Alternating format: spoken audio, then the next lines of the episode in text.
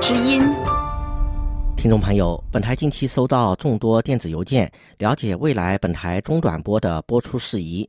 就此，法广中文部同样以电子邮件的方式，对部分网友和听友们的来函作出书面回复。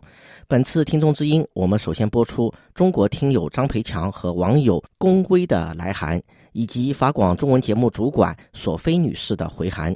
就此，本台敬请网友们在致本台的电子邮件中留下电话号码，以便未来在您接受的前提下进行电话采访。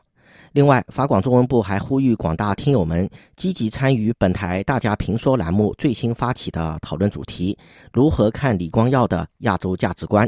中国广东珠海香洲区网友张培强，请注意，我们已收到您于三月二十五日周三发来的电子邮件。您在来函中提出想要了解本台在本月停止播音后，网站是否继续维持播音的问题。就此，法广中文节目主管索菲女士感谢您对法广的厚爱与对法广的支持与关注，也理解您那种不舍和遗憾。可虽然再过两天您就不能听到法广电波传去的声音，但法广广播并没有停止。我们领导相信法广声音永不消失。您可以把短波播音停止作为咱们约会的地点的改变。网友龚威，请注意，我们已收到您于三月二十四日发来的电子邮件。您在来函中提到，已得知本台自三月二十九日下时至起停止播出中短波广播。您想了解法广中文国际短波广播是否将不再存在了？中文部是否也将撤销？法国政府是出于怎样原因要关闭中文国际短波广播？现在是否还有机会改变其决策？就此，法广中文节目主管索菲女士首先由衷地感谢您对法广的支持与关注。虽然再过两天您就不能听到法广电波传去的声音，但法广广播并未停止。请您通过网络平台和手机与平板电脑继续关注我们。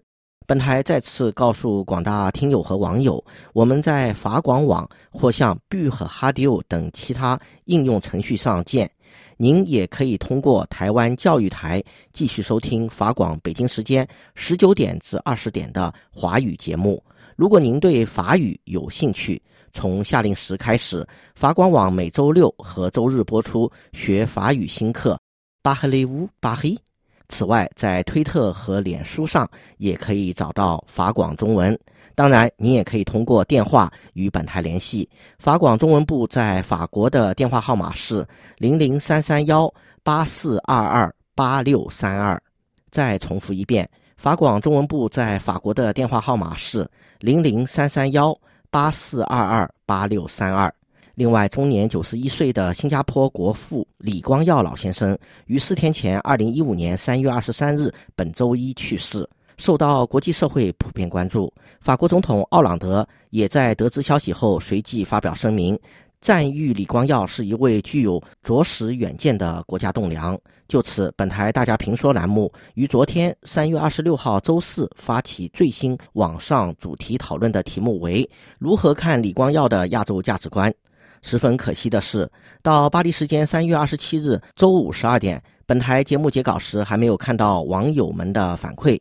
就此，本台大家评说栏目呼吁网友和听友们就新加坡模式各抒己见。本台大家评说栏目版主指出，尽管新加坡模式有相当争议，李光耀的亚洲价值观也引起两极反应，但他的逝世仍然引起世界性反响。称赞其为伟人的不少，也有人批评他其实是一位独裁者。李光耀创建的新加坡模式对亚洲国家影响颇大，他提出的亚洲价值观也曾经在亚洲国家时髦一时。本台大家评说栏目版主指出，李光耀提出的亚洲价值大致包括：社会整体利益高于个人利益，服从权威，经济发展优先于个人的自由及民主权利，社会稳定是管制的重要考量等等。那李光耀是伟人还是独裁者？新加坡模式可否为中国借鉴？亚洲价值观与普世价值能否兼容？法广中文台欢迎网友和听友们在本台“大家评说”栏目发表看法。以上是听众之音，本台回答部分网友听友的书面提问，介绍大家评说栏目最新讨论主题。感谢收听。